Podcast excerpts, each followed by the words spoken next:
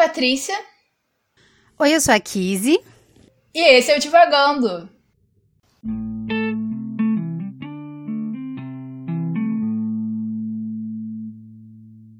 Olá, pessoal! Estamos aqui para mais um episódio do Divagando. Dessa vez, nosso segundo episódio sobre o livro Sol é para Todos, da Harper Lee.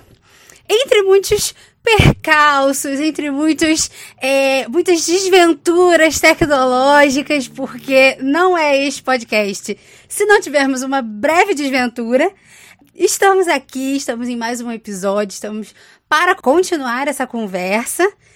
E este episódio é um episódio especial porque aqui, hoje nós temos uma participação especial e não só essa participação especial.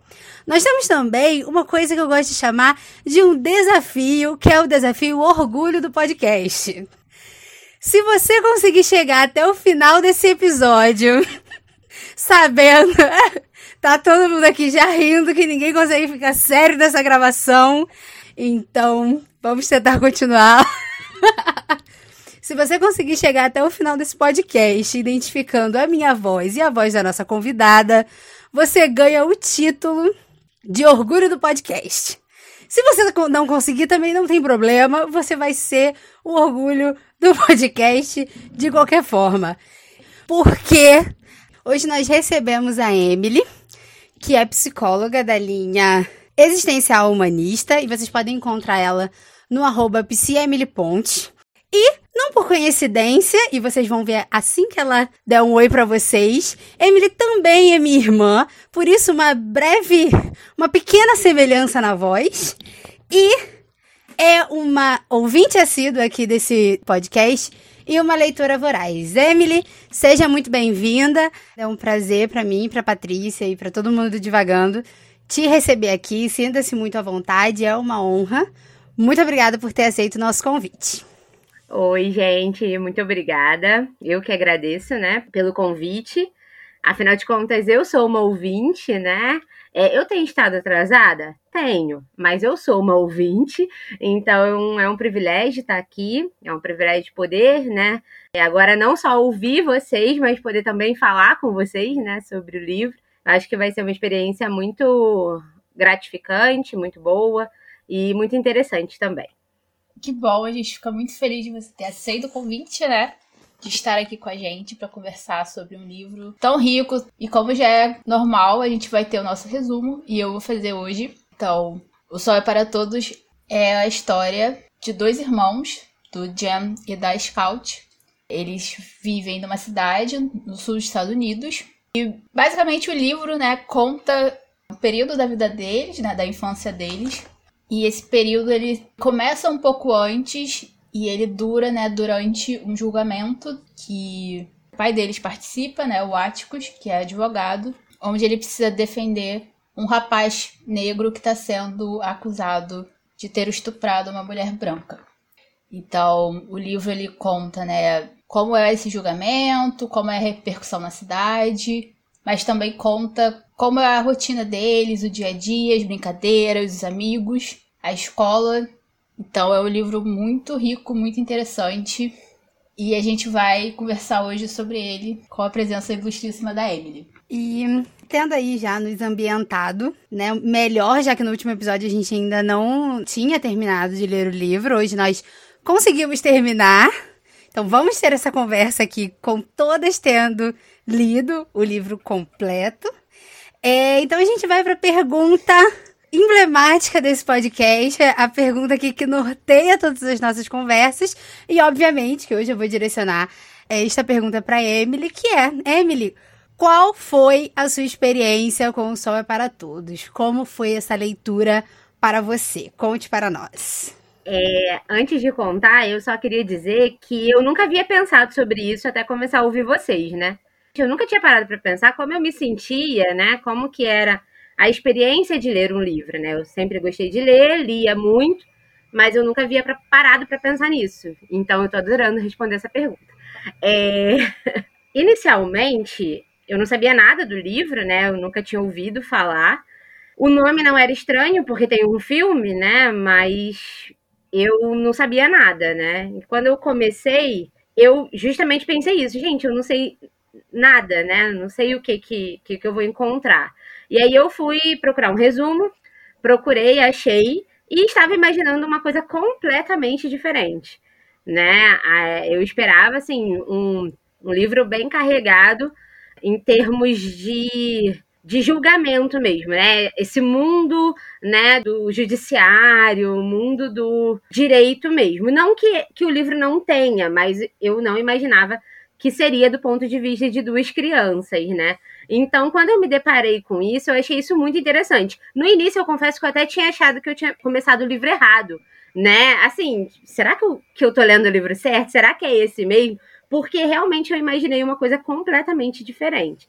E ao ler esse livro, né, a minha leitura foi mais lenta do que ela costuma ser, né? Desde que eu criei a página do Instagram, eu tenho lido mais devagar para prestar atenção nas citações, nas frases interessantes, né, para compartilhar lá no, no meu perfil que não está muito atualizado, né? Porque isso gera um trabalho muito grande, né? Manter um perfil atualizado. Mas eu já estava lendo um pouco mais devagar os livros, mas esse eu precisei ler um pouco mais, justamente porque eu sabia que eu ia conversar sobre ele, né? Então foi uma leitura mais lenta, mas não porque eu achei chato, né? E sim porque eu realmente queria prestar muita atenção no que eu estava lendo. E não foi difícil, porque para mim foi uma leitura muito fluida mesmo, né? Foi uma leitura muito tranquila de se fazer, apesar dos temas que o livro aborda, né? Porque isso é uma outra coisa que me impressionou também, né? Pegar duas crianças como pano de fundo, mesmo para um tema bem polêmico, né? Bem, bem duro, bem impactante. Então, para mim foi uma experiência muito interessante, né? Ler é, para conversar sobre, né? E é, ler esse livro em específico que aborda um tema muito importante do ponto de vista de duas crianças. Então, de uma criança, né? Olhando até para outra também né? Mas é, para mim foi bem, foi bem interessante. Que bom que foi interessante para você, porque para mim também foi muito, muito diferente. Eu acho que essa visão né, da criança ela é, bem é uma coisa inesperada mesmo, e acho que a gente conversou isso um pouco no primeiro episódio, eu e a Kizzy. Só que a gente, né, acho que no primeiro episódio ainda não tinha chegado na parte do julgamento em si. Então, quando chega no julgamento, você realmente ver como é, é diferente, né? Como é diferente a visão do adulto da visão da criança. E ali, né, o Jam já tá um pouco mais velho, então ele se acha um pouco mais entendido do assunto. É, e aí a Scout precisa, né, ir um pouco mais atrás, ela pergunta mais, ela é mais curiosa. Então realmente é, é bem interessante.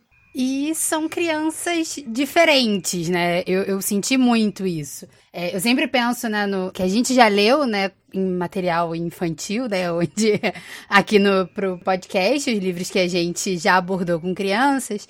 E essas são crianças absolutamente diferentes e elas são criadas de uma forma diferente, né? Isso é uma coisa que me, me, me chama muito a atenção, porque o Atticus, né, que é o pai, ele não poupa essas crianças, né, não poupa, mas é, é questão de uma redoma de vidro, né?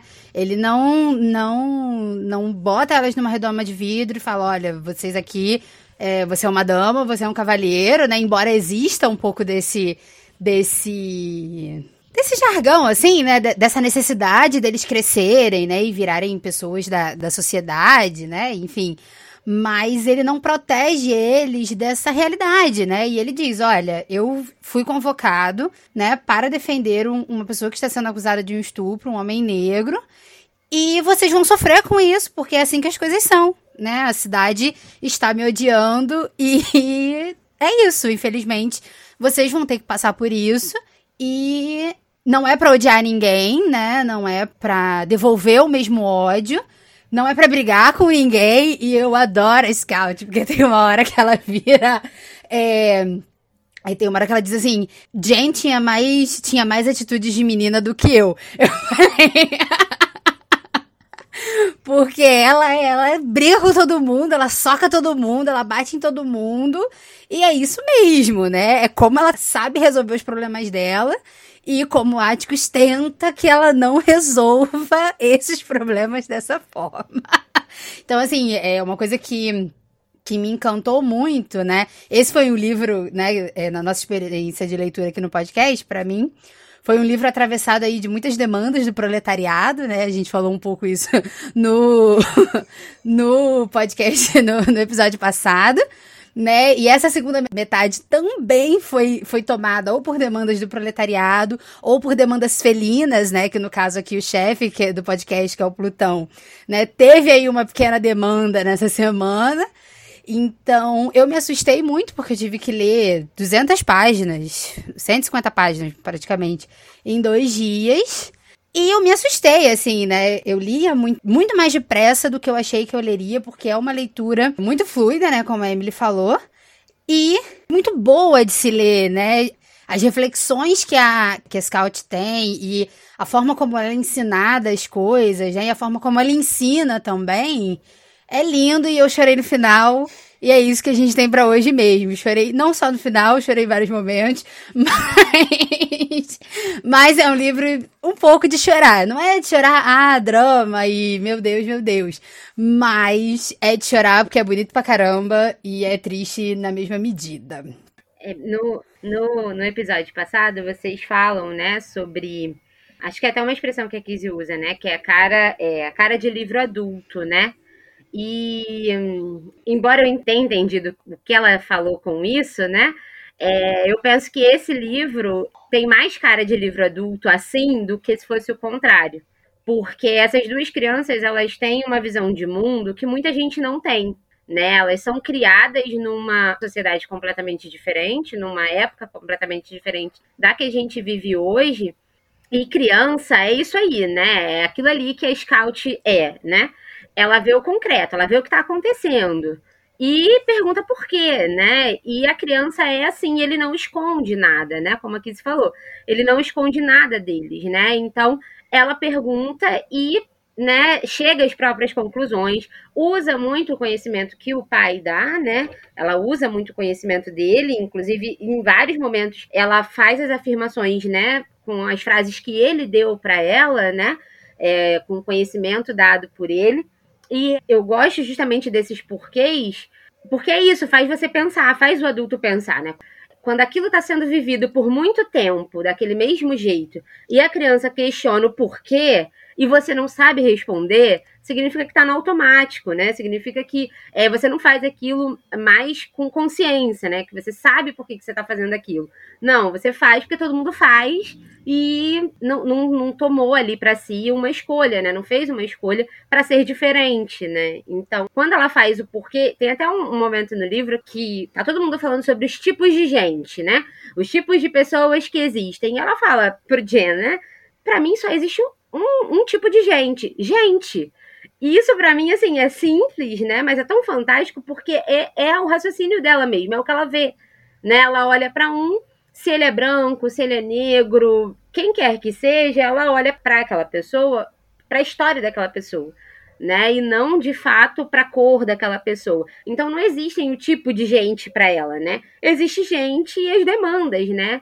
Que cada uma tem. Só que é uma criança, ela não sabe dizer dessa forma, né? ela vai dizer da forma que ela compreende, que ela consegue acessar, né? Mas é justamente por ela ser criança e por ela fazer essas perguntas que o livro consegue responder, né? Ou não responder, o que é mais importante, né? Não responder a, a esses porquês, né? E aí fica realmente a pergunta: será que o que a gente está fazendo é legal, né? É bom, está sendo saudável para as pessoas, né? E eu acho que é o que ela faz ali, né? E, e de uma forma bem adulta, né? Embora ela seja uma criança.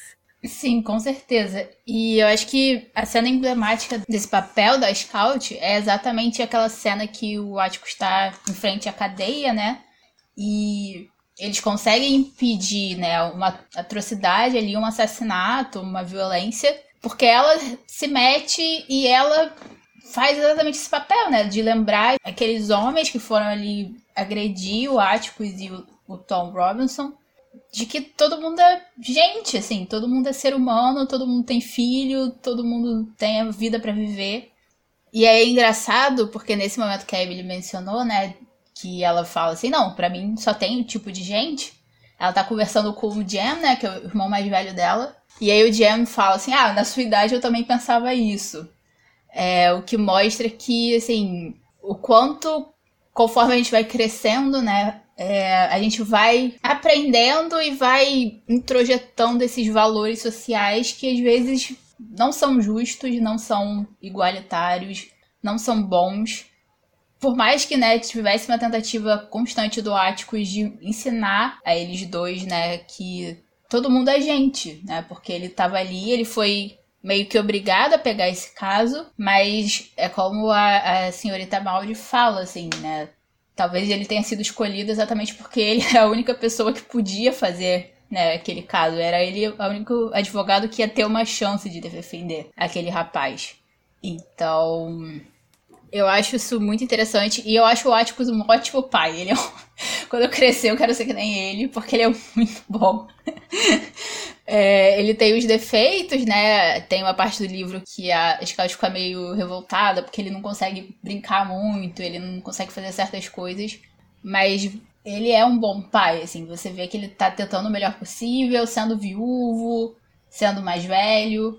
Mas ele tá ali, né? Criando as crianças do jeito dele, mas do jeito como ele quer, né, que essas crianças cresçam, né, com os valores que ele quer que essas crianças tenham quando eles forem adultos e melhor, né? Assim, vivendo ele mesmo esses valores, mostrando né, na prática, porque a gente sabe que criança não aprende com o que você fala, ela aprende com o que você faz. É a consciência do ensinar pelo exemplo, né? Exatamente. E o Atticus, ele é um bom pai por esse exemplo, né? Porque ele assume também é, a sua falha, né? Ele sempre, ele sempre levanta isso, né? Ele sempre diz: eu tô fazendo aqui pode não ser o ideal, né? Porque todo mundo adora dar pitaco ali na, na, na paternidade dele.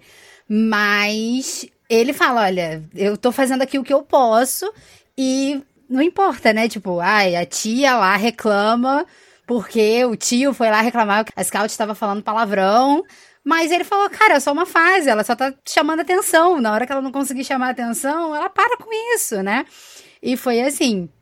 Mas nesse episódio, vocês falando sobre o episódio da, da Scout ali na, na frente da delegacia, foi muito emblemático, assim, para mim, esse momento. E logo depois eles têm uma conversa, né, sobre esse momento, onde o Atticus, se eu não me engano, fala sobre, sobre o que que aconteceu ali, né? Eles vão conversar para entender o que que aquelas pessoas estavam fazendo ali e como que a Scout conseguiu, né, dissolver, né, impedir que aquilo ali, aquela situação ali piorasse.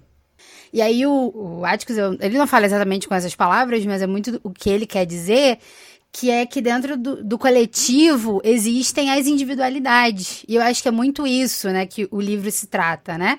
Porque o livro fala muito da cidade, né? É, como são as pessoas dessa cidade, mas ao mesmo tempo ele fala das individualidades. Então, ele, a cidade é assim, mas tem a família tal que é desse jeito, a família tal que é desse jeito. E dentro dessas famílias ainda existem, assim, os seus indivíduos, né? As suas particularidades, né? E eu acho que é, essa explicação dele é muito o que é mesmo, né? O livro e a vida em si, né?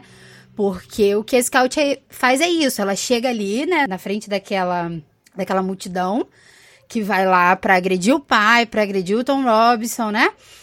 E ela olha e ela se assusta, porque no dia anterior tinham visitado a casa dela, mas ela conhecia as pessoas. Naquele dia ela não conhecia. Então, quando ela olha, ela vai procurar por alguém que ela conhece.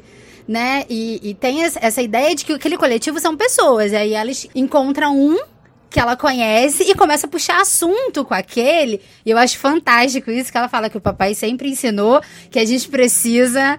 É, eu acho que sempre ensinou que a gente precisa puxar assunto com um assunto que interessa a pessoa, não a gente. Então ela não tinha afinidade com aquela pessoa e ela vai procurando ali, perguntando de coisas que ela nem deveria saber, porque ela pergunta do morgadinho. E eu só lembro do primeiro episódio desse, desse podcast, toda vez que se fala de morgadinho. é... Então, se você ainda não escutou, vai escutar, porque é um episódio interessante. E é isso, assim, né? E acho que o livro trata muito sobre isso quando as pessoas é, tentam reduzir ali, né, o bairro dos negros, né? Porque eles são assim, eles são violentos, eles são burros, eles são isso. E aí o, o exemplo que ela tem é a Calpurnia que ensinou ela a ler né, que briga com ela, que tem mais pulso firme até que o próprio pai, né, e aí é, vai tratando muito dessa, dessa individualidade das pessoas, e isso eu achei é, muito legal. Não sei se vocês repararam nisso também, né? É. é quando a Patrícia fala sobre os valores introjetados, né? É, quando a gente chega na vida adulta, e fazendo até um paralelo com isso que aqui está falando, né? Com o que é ensinado na infância, a gente cresce, né? E a gente vai aprendendo novas coisas, mas isso não significa que a gente precisaria esquecer, né? Aquilo que foi que foi conquistado na infância, né? Como o Jen faz, ah, quando eu tinha a sua idade, é, eu também pensava assim, né? É, e aí quer dizer que quando a gente cresce, a gente não pode pensar dessa mesma forma. E hum, quando eu comecei a ler o livro, eu simplesmente, né, de uma forma muito natural, eu li e entendi que era um menino falando. E quando eu me deparo com a Scout, né, com a Scout, tanto que eu, eu até marco né, essa parte, eu falei, é, é uma menina, né? E aí eu fiquei pensando nisso, eu falei, caramba, por que que eu pensei que era um menino, né? E aí eu voltei lá de novo e fui ler para ver o que, que eu perdi. E aí, me justificando apenas, né? Porque isso não, não é uma, um motivo real, né? É só uma justificativa mesmo. Eu acreditei que é porque falou sobre futebol. Só que isso é só uma justificativa, porque eu gosto de futebol. Né? Então, assim, é, eu fui uma criança que brincou na rua, né? Que brincava de qualquer coisa que aparecesse. Eu não gostava muito de bola, né? Porque eu ficava com medo da bola. Mas isso não significava que eu não estava ali, ou assistindo, ou é, gritando, ou, sei lá, fazendo qualquer outra coisa. Né? É, mas eu estava ali. Então, quer dizer, é uma coisa que eu fiz na infância, que foi muito natural, né? Brincar na rua, né, e tal. E quando eu cresci, em algum momento eu associei que futebol era só para meninos e não é o que eu vivo, né? Tipo, hoje não vou mais, né? Porque pandemia. Mas eu vou para estádio, né? Eu fiquei muito satisfeita quando os times tiveram que colocar, né, times completos de meninas, né, de mulheres, terem os times femininos. Então, assim, da onde veio isso, né? E é justamente isso, são valores introjetados que fazem você esquecer, né, que você apenas acha que tem que deixar coisas que você aprendeu na infância guardadas. E não precisa, né? Então, quando a gente olha para Scout, a gente ainda é, a gente vê uma pessoa em formação mesmo, né? E outro que já acha que está formado, né? É, é, que já, é, ela até fala, né? Um, um enervante ar de sabe tudo, gente. E é, é real, né? Quando a criança faz 12 anos, Sim. é isso que ela vive, né? É, é, e é enervante mesmo em qualquer idade, né? Para qualquer outra idade, ninguém aguenta isso. Mas é justamente isso, quer dizer, você cresceu, então você tem que pensar diferente. Se você pensar daquele jeito, você não tá pensando certo, né? Você não tá crescendo. E não precisava ser assim, né? Não precisa ser assim. É, eu acho que até por eu ter sido essa criança, né, que não que eu tivesse um ar enervante de sabe tudo, porque eu não tinha. Mas eu sempre sempre tive essa dificuldade de entender, né, que sim, eu vou estar em formação para sempre, né? Tipo, até meus últimos dias eu vou estar em formação, porque essa é a natureza da vida. Então, assim, com 12 anos, e com 16, e com 18, e com 20, e com 23, e com 25, e com 27, e hoje em dia eu tenho 28.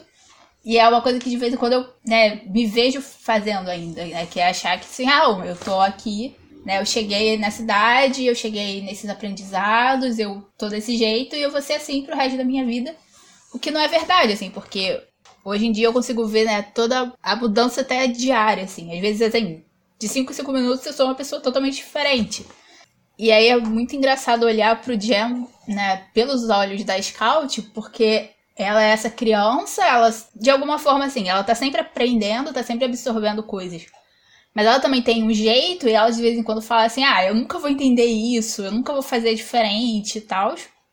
Mas ela olha pro Jam, que tá nesse momento, né, de puberdade, que é pior ainda, nesse sentido de que realmente ele acha que, assim, eu sou o Sr. Jam, né, que é o que acontece, e aí tem essa mudança até com a Calpurnia, que é, tipo, horrível, mas enfim. É...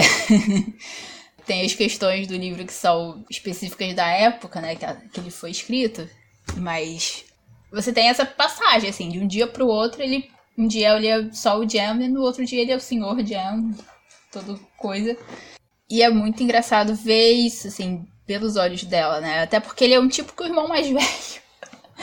ele é um tipo o irmão mais velho, assim. Eu não tive irmão mais velho, eu sou filha única, então eu, eu nesse sentido eu me identificava muito mais com o Jill, né? O momento que ele foge e acaba indo pra casa deles, porque ele não tinha atenção dos pais. É o momento que me doeu um pouco, porque eu acho que todo filho único sofre um pouco com essa solidão. Mas a relação, né, do Jam da Scout de irmão mais velho e irmão mais novo é, é bem clara, assim, é bem estereotipada. Não sei se também virou estereotipada depois ou se já era naquela época. Mas é o que é quase um clichê ali. E é muito interessante estar conversando com duas irmãs, né? E uma é mais velha e outra é mais nova, sobre isso.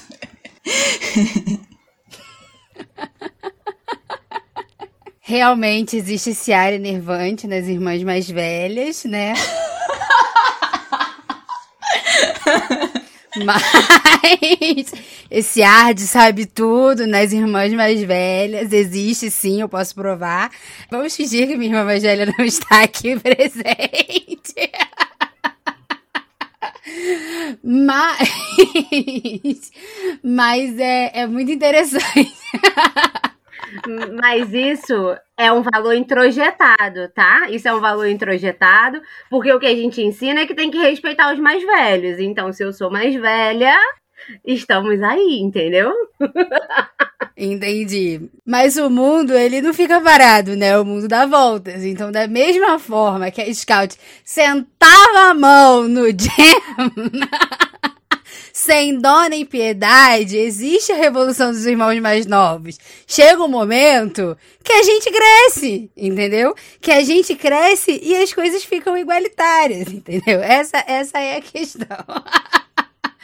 Mas é, vocês falando sobre, sobre a, a. Deixando por, por um instante o lado da, do irmão mais velho de lado, este assunto de lado. a questão da, da Scout, né, Emily, falando sobre como pensou que ela fosse um, um, menino, né? Por conta desses valores que a gente tem como, né, do que é ser menina, do que é ser menino. Eu pensei, eu tive um, um momento assim que, logo nas primeiras páginas, eu também achei que ela fosse um menino. E eu, o que eu achei muito mais interessante, assim, primeiro que eu tô fascinada com esse livro, porque tem muitos livros que a gente tá tentando ter um livro com um enredo, né?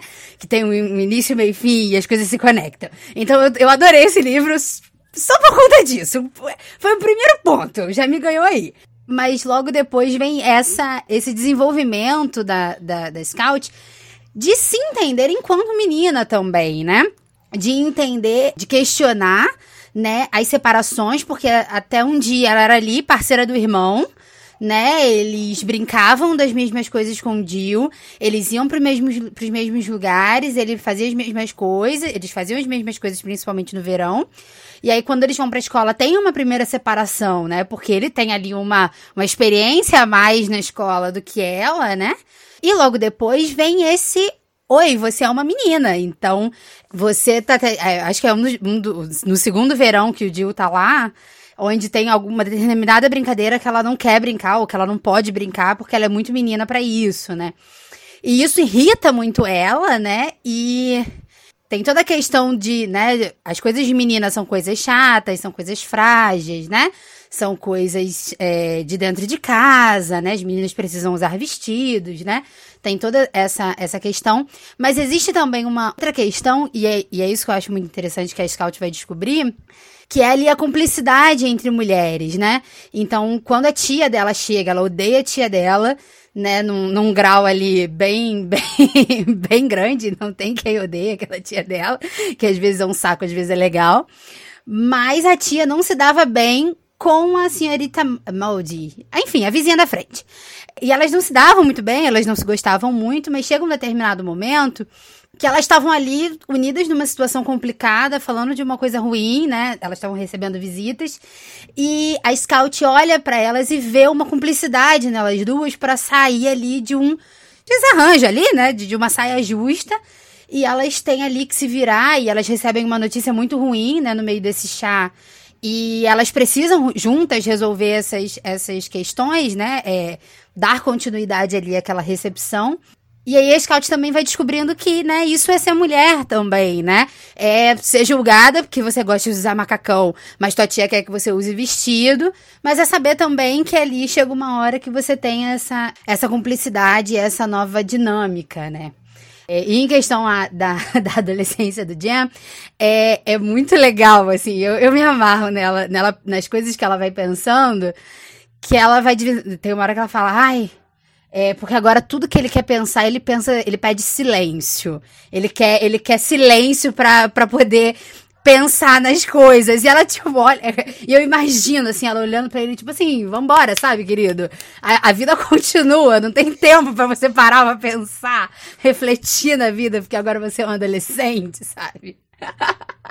Mas é, é, muito, é muito bacana ver é, ela percebendo, né, a, o crescimento do Jam.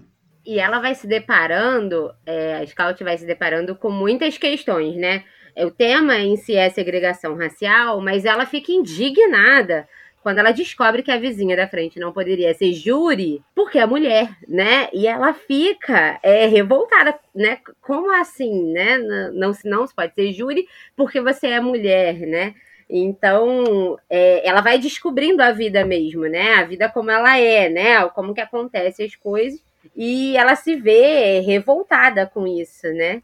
Eu achei bem interessante, né, essa demonstração de que a história toda era um pano de fundo para segregação racial, mas ela também tava, tem até uma, uma parte que ela fala que ser mulher exige muito, exige certo talento. Ela diz isso, né, que ela descobre que ela está começando a descobrir que ser mulher exige, exige certo talento. E depois, logo em seguida, ela descobre sobre o júri lá, né? E ela fica muito indignada. E com relação aos irmãos em si, né? Eu acho muito. Chegou a dar uma dorzinha no coração quando ela. Ela vai vendo o crescimento do Jen, né? Ela começa a dizer que ele tá crescendo, que ele tá diferente. Mas quando o Jill foge e se esconde ali, ela, ela chama o Jen pra ser cúmplice, né? Porque ela confia que ele vai saber resolver a situação. Engraçado que eu vejo, assim, na minha cabeça, né? É, a cena acontecendo, né? Na minha imaginação mesmo. Ela olha para ele, ele dá aquele olhar e ela fala, né? Que ele rompeu o último código inviolado da infância. Quando ele vai chamar o pai, né? Ela diz é como se ali ele tivesse crescido, né? Ali acabou, ali ele deixou de ser criança, porque ele foi, ao invés de ser espontâneo como uma criança é, né, de resolver as próprias coisas, ele foi buscar o apoio do pai, né? Então ali é como como se ela tivesse enterrado a infância do irmão, né? Meu irmão não é mais criança e agora ele tudo que ele fizer vai ser de adulto, né? Eu achei esse trecho bem interessante, justamente por isso, né? Porque ela enterra isso mesmo, né? Sim, é, é muito interessante e você vai vendo, né, o, o processo disso, né? É, que tem a ver com a exclusão que a Kizzy estava falando, né? Que, assim, primeiro o Jen começa a brincar, ter brincadeiras específicas só com o Jill, Aí depois ele começa a pedir o silêncio para pensar e tal. Até que chega a esse ponto em que ele realmente, assim, não é mais, sabe? Ele não é mais criança. A gente não tá no mesmo patamar, meio, né? Que... Mas ao mesmo tempo, né, ela também já tava mudando, né? Com a presença constante da tia, ela tinha começado a usar mais vestido, ela tinha, né, tava tendo que ter aquela presença naquele chá, tava tendo que agradar as visitas.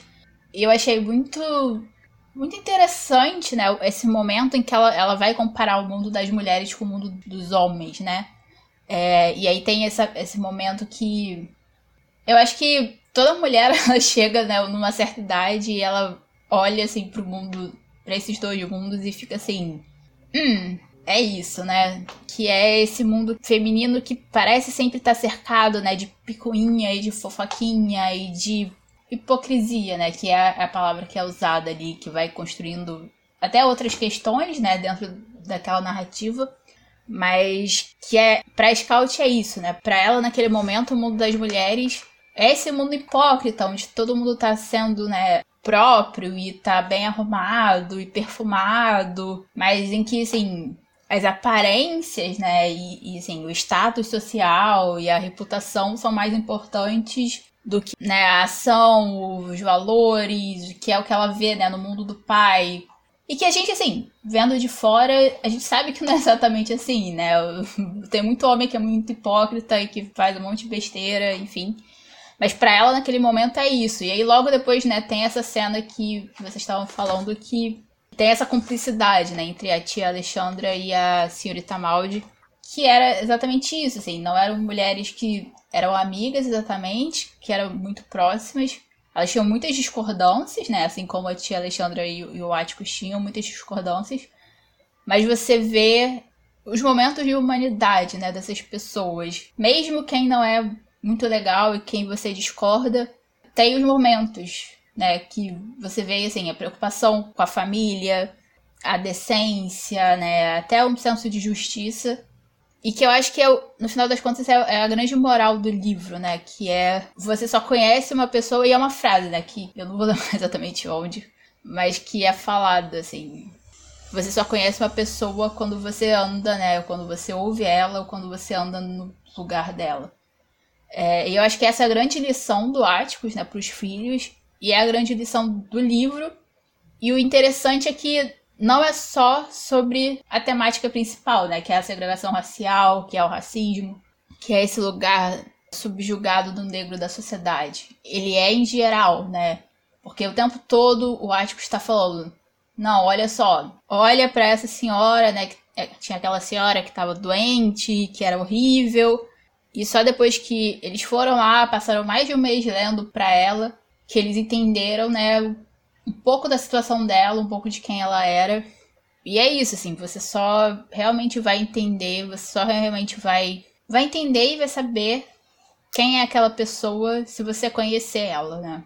E eu acho que é assim para todo mundo e eu, eu fiquei, na verdade, assim, muito feliz de ter realmente conhecido o Paul Ridley, né, o senhor Arthur Ridley, foi uma amarração muito boa da história em si. Muito. Ah, eu adorei! Eu também. Chorei horrores. eu tava quase chorando, eu tava quase chorando, eu tava bem próxima. Mas é, eu achei isso muito interessante, né? Porque eles conheceram muitas pessoas, eles ouviram as histórias de muitas pessoas, eles andaram um pouco no lugar de algumas pessoas inclusive no dele, né? Porque no início ele era aquela figura mítica do bairro, que todo mundo achava que era horrível, violenta. E no final ele era só um cara, né? Tipo, um cara que infelizmente teve uma vida bem ruim. É, e que tinha se tornado recluso e. e... Ah, sei lá, eu só tive muita pena dele. Enfim. Sim, a, a, quando vocês falaram sobre os irmãos e sobre a, a humanidade, né? Individualidade, a humanidade dessas pessoas, eu lembrei até de, de uma própria cena ali do, do Atticus e, e, da tia, que é a primeira vez que a Scout vê ele se chamando de irmão e irmã, né? E aí ela tem essa, essa dimensão, né? De que eles têm uma vida juntos, né? De que eles foram irmãos também.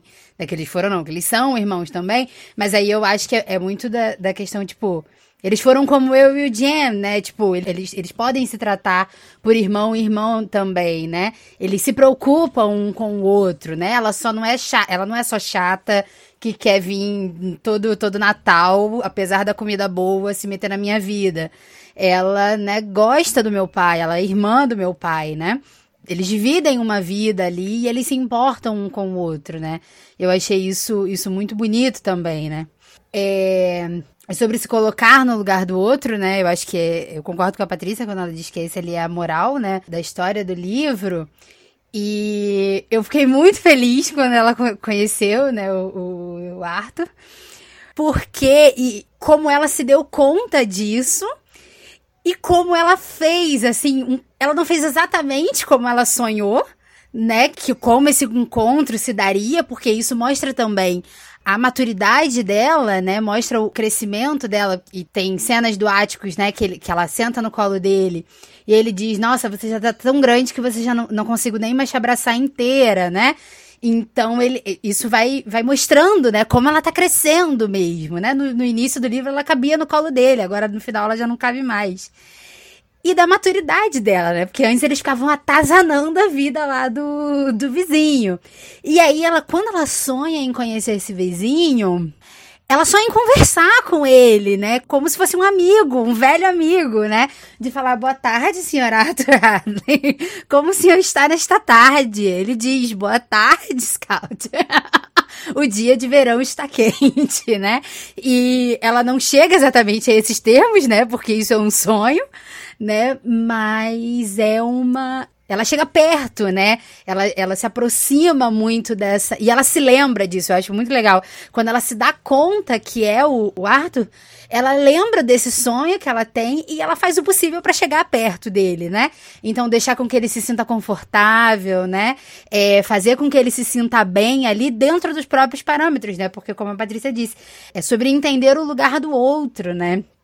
E ali, uma das cenas finais, né, onde a onde a Scout se coloca literalmente, né, no lugar do Arthur, né, onde ela para para pensar em como ele via a vida, né, e, e, um pouco de por que ele toma certas decisões. Eu achei aquilo lindo, assim, né, porque ele estava recluso, né, ele estava vendo a vida por uma janela, provavelmente, né, porque ele não saía de casa. Mas ele via as coisas acontecerem, né? Ele sabia quem eram as pessoas e ela vai dizendo, né, exatamente o que ele via ali daquela janela. Ele conseguia ver a casa de fulano, a casa dela, a escola, a prefeitura, o tribunal, né? Ele conseguia ver as coisas e ela entende, aí ela para para refletir sobre o que é estar no lugar do outro, né? E aí leva a gente, né, me levou à reflexão de que às vezes a gente precisa fazer exatamente isso, né?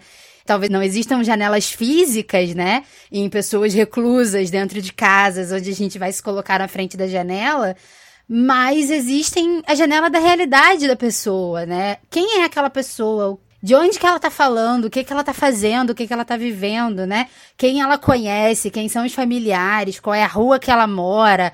Né? Porque isso é muito interessante no livro também, porque onde essas pessoas moram determinam muito, né, as ações dela, o que elas fazem, o que elas pensam, né? Então, eu acho que essa alegoria aí que ela fez sobre se colocar no lugar do outro serve muito pra gente, sobre parar, né, na, na existência do outro, na realidade do outro e olhar o que ele vê, né? Não é olhar para ele, né? É olhar o que ele vê e a partir disso, entender o mundo, né? Entender a vida. E eu tava lendo em algum lugar essa semana, não lembro onde exatamente, que é sobre isso, né? As pessoas podem viver na mesma cidade, ter o mesmo tipo de emprego e não viver as mesmas experiências, né? Porque existem as individualidades.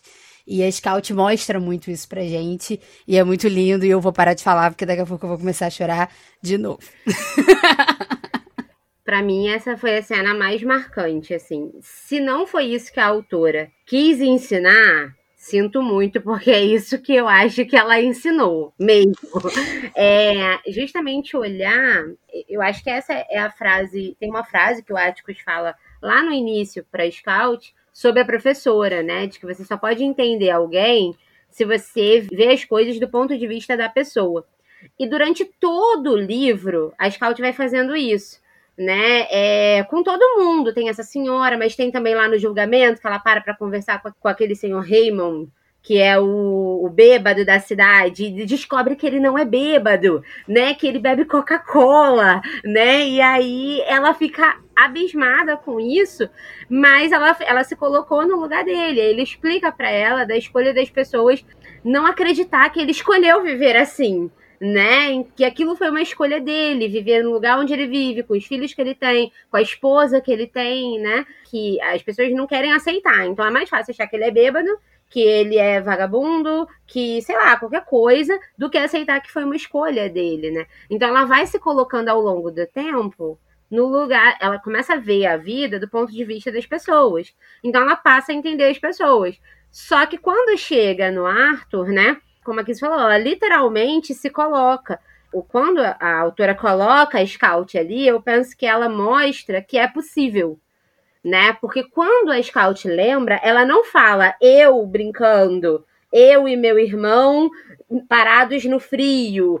Não, ela fala duas crianças, dois irmãos. Ela vê mesmo, né, o que o Arthur estava vendo naquela janela. Então eu acho interessante que a, autora faz isso, assim, se ela não fez por querer, é o que eu disse, sinto muito, porque foi isso que ela fez. É, ela, ela mostra que é possível, né? Ela vem mostrando isso ao longo do caminho, mas se não deu para entender, ela vai e coloca a Scout parada ali, vendo e lembrando, se lembrando de tudo que ela viveu, porque, né, ela fala dela, né? Ela fala do que ela viveu com o irmão e com o Jill, né? Ela parada no frio, né, com o irmão foi quando a casa pega fogo, né? A casa vizinha pega fogo. Então, assim, literalmente, né, ela é colocada ali justamente para dizer, olha, gente, é possível. Se você parar um pouco e se colocar no lugar do outro e olhar para o que o outro está olhando, olhar a forma como o outro está olhando, é possível entender. Se você vai aceitar, se você vai gostar, a Scout não gostaria, muito provavelmente, de ficar parada atrás de uma janela. Ela não é desse tipo de gente, né? Ela é a pessoa que vai lá, né, pra, pra bater no outro, pra brigar com o outro. Então, ela não viveria parada atrás de uma janela mas isso não significa que o outro não viveu, né? E é só porque ele estava ali que tudo dá certo no final. Porque se ele não tivesse parado ali olhando, muito provavelmente ele não saberia, né, o que estava acontecendo com eles e não iria em socorro deles, né? Então, quando ela diz lá no início que eles brigam, né, para saber como que essa história começa, a história do cotovelo quebrado, me parece que começa justamente com o Arthur, né, mesmo, com a, a, a segregação do Arthur, né, porque querendo ou não, ele foi segregado também, segregado a uma vida, né, sem ninguém, né, uma vida onde ele só podia olhar pela janela, mas se foi escolha, né, se foi alguém, mas é, ele estava lá. E só por isso, né, ele conseguiu sair dali e ajudá-los, né. Mas para mim, realmente, é essa. E, e a volta dela para casa também, pensando que a Liu Jian não precisaria aprender mais nada, porque assim, já deu, né, gente? Já deu, já aprendi tudo que eu tinha para aprender, já cheguei, né? Realmente, ela aprendeu muita coisa né, durante o livro, né? E aí, não, só álgebra, porque álgebra eles não estavam sabendo mesmo, então eles iam precisar aprender. Ai. Viveram tudo. É, acho que a álgebra é, é, é um mistério da vida que eu não desvendei. Mas. Nem eu. Ninguém. Ninguém de nós.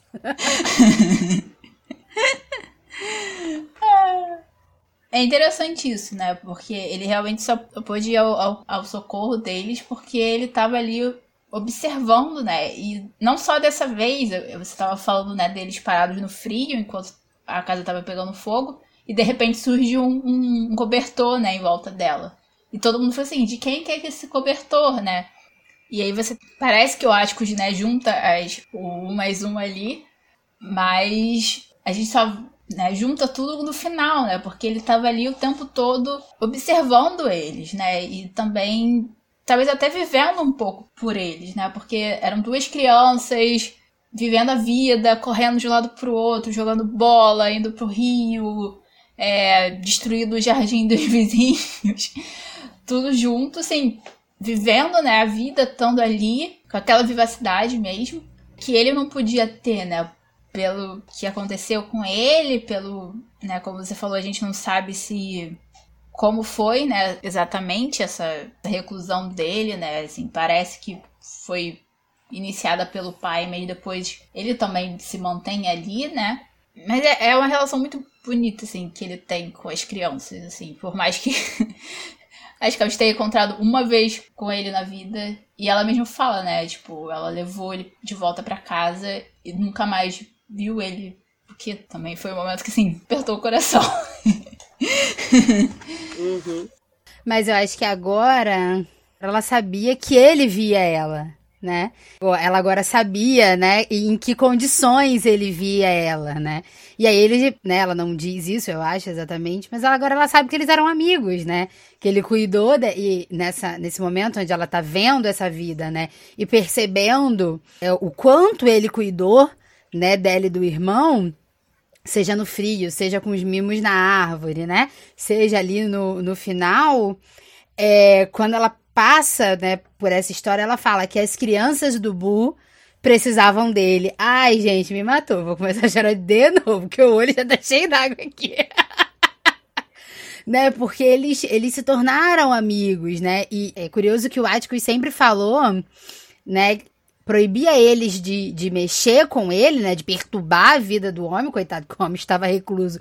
Ele devia ter o motivo dele, não era para ninguém ficar perturbando a vida dele mas nunca alimentou, né, a ideia de que ele era maluco, a ideia de que ele era uma assombração, né? Era uma ideia de respeito, como você tem que ter, né, pela senhorita Mold, que, que mora na frente, seja pela mulher chata lá que eles destruíram o jardim, né? Então, é, é, foi sempre essa ideia de que o outro tem um motivo para viver do jeito que ele vive e deixa ele em paz, porque você não precisa ficar se metendo na vida dele, sabe? Deixa ele sossegado lá, né? Mas mesmo assim, eles criaram uma conexão, né? E ela mesmo lembra que ele deu vários presentes para eles e eles nunca deram nada de volta, né? Mas talvez ela não saiba, né, a dimensão do que elas devolveram, né, do que eles devolveram pro Arthur, né? Às vezes eles deram aventuras, né? Porque se ele via a cidade toda, é, ele via muita coisa, né? Ele procurava muito provavelmente eles pela cidade e ia vivendo ali junto com eles. É muito lindo. eu adorei.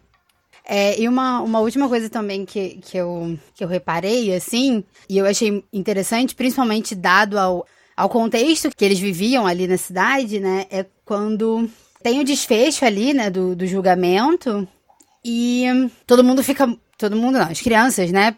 Principalmente, ficam ali muito, muito enraivecidas, né? E injustiçadas pela vida, e vamos acabar com o júri, e vamos acabar com todo o sistema de justiça dos Estados Unidos, porque não está dando certo, né? Uma, uma alma muito revolucionária. E aí os adultos precisam fazer que essas crianças entendam, né? Que não é, é acabando com o júri, que as coisas vão mudar. Mas. E aí elas conseguem ponto. As, os adultos, né? Ali a, a Calpurnia, o, o, o Atticus e a, e a Senhorita Molde, principalmente, vão ali pontuando, né? As coisas diferentes que aconteceram naquele julgamento, né?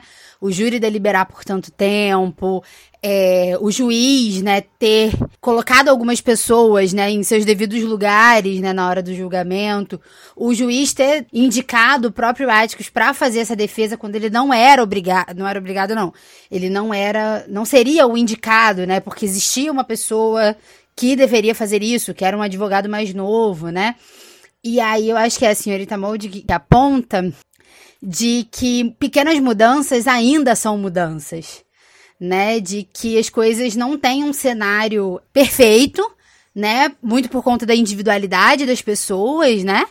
Então, o resultado, né? E, e, o próprio Atticus, né, quando ele fala sobre o julgamento, ele fala que o resultado já é certo, eles já vão perder, porque não tem muito para onde correr, infelizmente, né? Mas com o desenrolar do, do julgamento, a gente vai entendendo esses pormenores, né?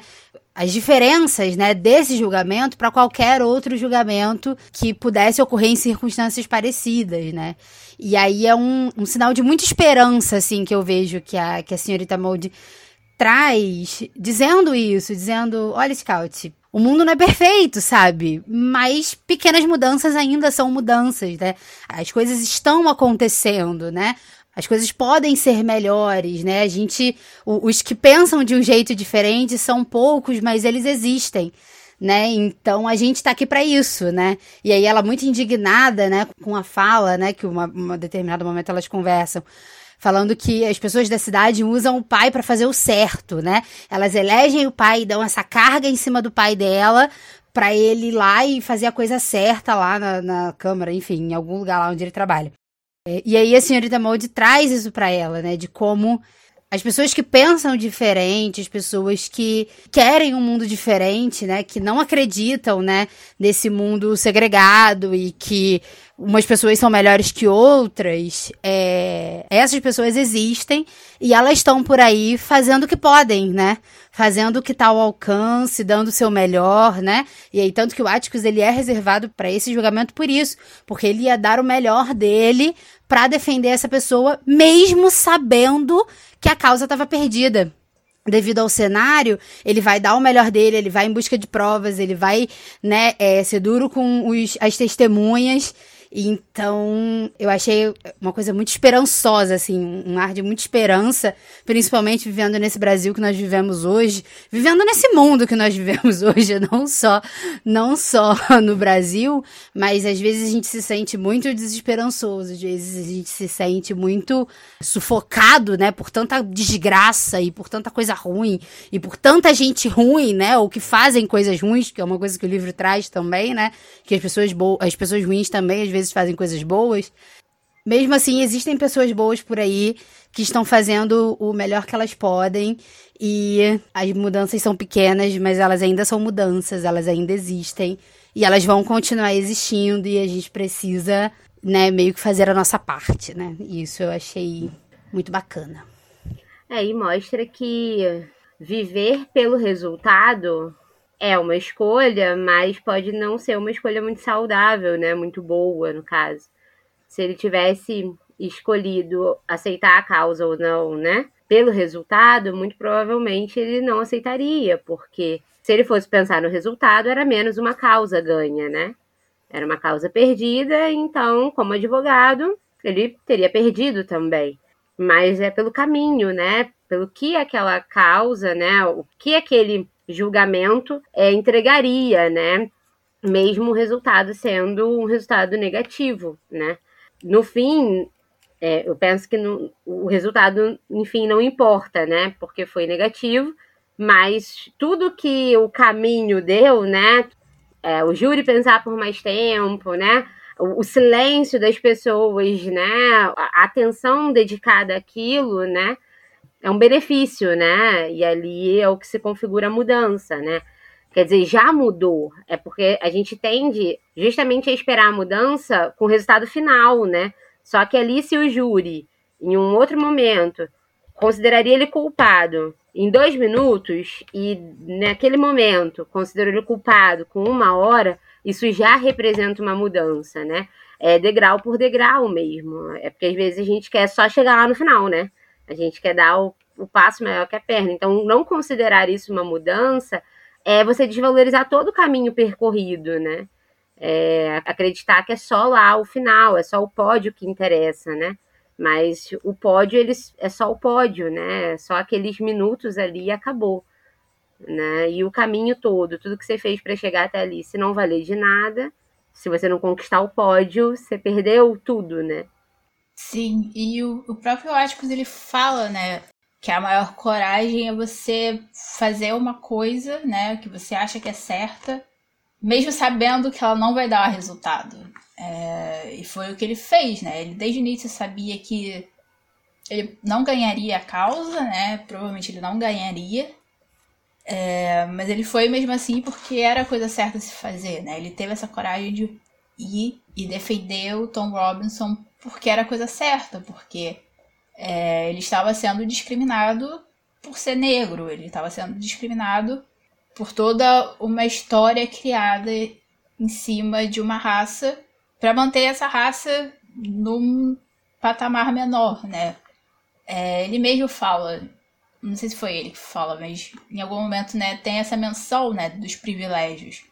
É, acho que é na aula de é uma aula né, que a Scout tem e a professora vai diferenciar democracia e ditadura.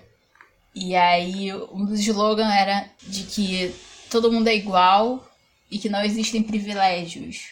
Mas você vê claramente, né, todos os privilégios que todas as pessoas brancas tinham, inclusive o privilégio, né, que a família Elwell, acho que é assim que fala o nome deles, sobrenome deles, tinha de simplesmente acusar um cara negro de uma coisa e ganhar a causa mesmo mentindo, né? Mesmo dizendo que, tipo, mesmo falando e acusando ele de uma coisa que não aconteceu. E assim, o desfecho do caso em si é muito triste, né? É... Infelizmente, ele era real naquela época e é real hoje em dia ainda. Mas, como é um pouco a lição do livro, e eu acho que a gente precisa sempre lembrar, né, dos avanços que a gente teve, mesmo assim, né? Do progresso que a gente teve. Porque é isso, assim, a gente parece. E a gente vê, e aqui você estava falando um pouco disso, a gente olha para o mundo e acha que nada mudou. Mas existem pequenas mudanças, né? Eu acho que se a gente não se apega a essas pequenas mudanças, a gente também não consegue ter essa esperança que a senhorita Maldi conseguiu trazer um pouco para os personagens do livro e que era o que a Kizzy estava falando, né? Então é isso, pessoal. Vamos nos apegar às pequenas mudanças e os pequenos progressos da vida, lembrando que o caminho é mais importante do que o resultado final. A gente teve um ótimo episódio sobre o Sol para Todos, com a presença ilustríssima da psicóloga Emily Pontes. É, a gente está muito feliz dela ter aceitado o nosso convite, de ter tido essa conversa com a gente. Foi muito rica, foi muito interessante. E eu vou abrir um pouco para Emily, se ela quiser falar mais alguma coisa, qualquer coisa. se não quiser também, tudo bem. Se despedir. Só agradecer mesmo agradecer a vocês pelo convite, né? Pelo prazer que vocês têm dado aí da gente ouvir, né? Vocês, é, não só por estar aqui, mas por tudo que vocês têm transmitido aí. É, confesso que eu fico falando com vocês, tá? Não sei se vocês ouvem, mas vocês estão falando, eu falo, não, não concordo. Não, é, concordo. Aí sim, aí tudo bem. Não, eu acho que às vezes eu vou lá e falo com a Kizzy, porque aí, só pra não parecer muito maluca, né? É, mas eu fico, eu falo, converso com vocês, com, vou lá, falo com a Kizzy também. Mas só agradecer mesmo, né? Agradecer pelo convite, por estar aqui, por tudo que vocês têm proporcionado aí nesse tempo de podcast que vocês têm. Muito obrigada a você por ter aceitado o nosso convite, aceitado de muito bom coração depois de muito tempo que ela teve para pensar, né? Porque é uma vantagem que irmãs mais novas têm com irmãs mais velhas, que a gente dá muito tempo para pensar, dois segundos, ou é sim ou não, se não respondeu, então a resposta é sim. Mas. Esse é o tempo. A gente fica muito feliz de te receber aqui. É, exatamente. E é o suficiente. Olha que conversa boa que a gente teve aqui. Adorei, foi muito bom te receber. E é isso, pessoal. A gente tá aqui. Então, se você chegou ao final deste podcast e conseguiu diferenciar as nossas vozes nessa gravação. Será que conseguiram? Você vai lá nas nossas redes sociais. você vai lá nas nossas redes sociais. Nós estamos no Instagram e no Twitter pelo arroba Divagando Livro. Vai lá e fala assim: eu sei quando foi a Kizzy, eu sei quando foi a Emily. Ou pode ser sincero e falar: pra mim, só tinha uma pessoa, tinham duas pessoas nesse podcast. E tá tudo bem, você vai ser o orgulho desse podcast. Então, se você conseguiu diferenciar, vai lá e manda essa mensagem pra gente. Se você leu ou se você tá afim de ler O Sol é para Todos depois desse episódio, comenta lá também aí as suas é, percepções sobre o livro, a sua experiência com esse livro e não deixem de seguir a Emily, ela tem conteúdos muito interessantes no, no Instagram dela, que é arroba Ela traz muita coisa legal. Ela fala do Divagando, porque como ela disse aqui, ela é uma ouvinte nossa. Então, ela tem os próprios comentários, né, as próprias experiências lá sobre alguns livros do Divagando. Então, confira também aí o, o trabalho dela nas redes sociais dela. E é isso agora. Para o próximo episódio, teremos um novo livro e diga para nós, Patrícia. Isso. É, sigam a Emily, porque ela tem realmente conteúdos muito legais, muito interessantes, muito ricos. E como todas psicólogas, porque a gente não falou de terapia esse episódio, por incrível que pareça. então eu estou trazendo agora, no final, nos 45 do segundo tempo. Exato! Nós, est... Nós estamos a um episódio sem falar de faça terapia e o nosso recorde é um episódio, pessoal. É isso aí. Nosso recorde é 50 minutos. Então. que é o tempo de uma terapia. Viu? Que é o tempo de uma terapia. Olha o gancho! Olha o gancho!